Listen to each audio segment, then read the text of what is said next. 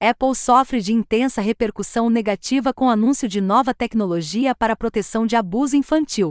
A companhia anunciou ontem à noite que passará a monitorar continuamente todas as fotos armazenadas ou compartilhadas em iPhones, iPads ou Macs e notificará as autoridades se detectar imagens questionáveis nesses dispositivos.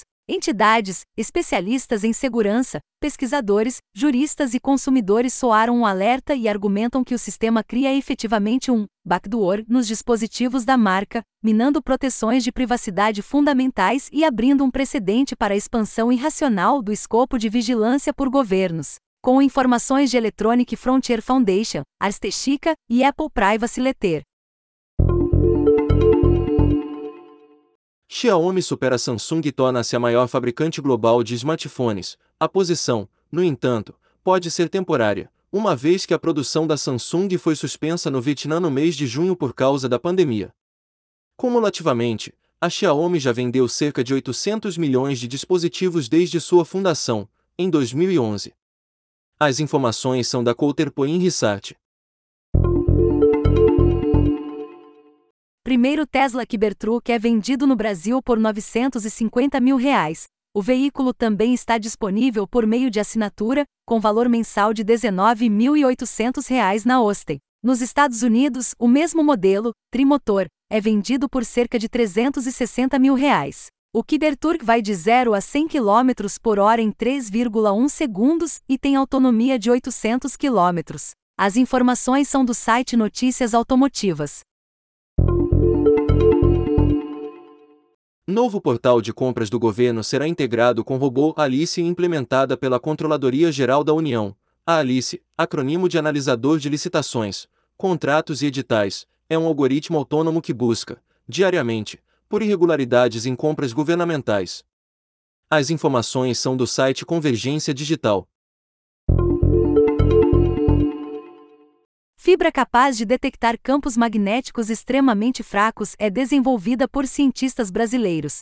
A fibra magneto-ótica, desenvolvida no Laboratório de Vidros Especiais da Unesp, poderá ser utilizada em sensores de atividade cerebral com uma sensibilidade superior a detectores atuais, na previsão de atividade vulcânica, com base no monitoramento de flutuações magnéticas no magma e na detecção de submarinos. As informações são da agência FAPESP.